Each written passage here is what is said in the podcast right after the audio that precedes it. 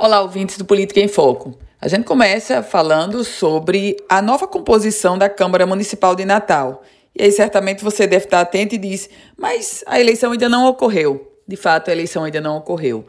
Mas é a nova composição partidária. Meus caros ouvintes, com a proibição das coligações partidárias nas eleições deste ano, dos 29 vereadores da Casa Legislativa, 15 mudaram de partido. E aí nós temos uma situação muito curiosa.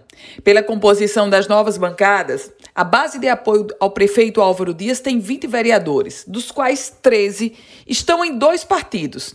O PDT, que agora tem oito vereadores, inclusive o presidente da Câmara Municipal de Natal, vereador Paulinho Freire, e o PSDB, que tem cinco vereadores o presidente municipal do PDT, vereadora Nina Souza, permaneceu na legenda, junto com o vereador Ari Gomes. E o PDT, de dois vereadores, ganhou mais seis vereadores.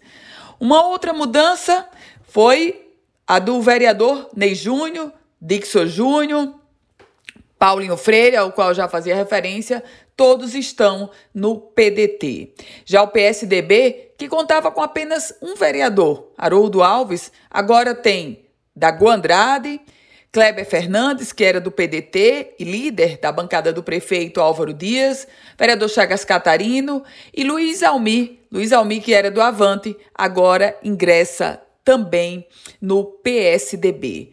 Essa é, a, essa é uma parte da composição da Câmara Municipal de Natal que denota os palanques já postos, pelo menos no projeto da proporcional para o pleito deste ano. Eu volto com outras informações aqui no Política em Foco com Ana Ruth Dantas.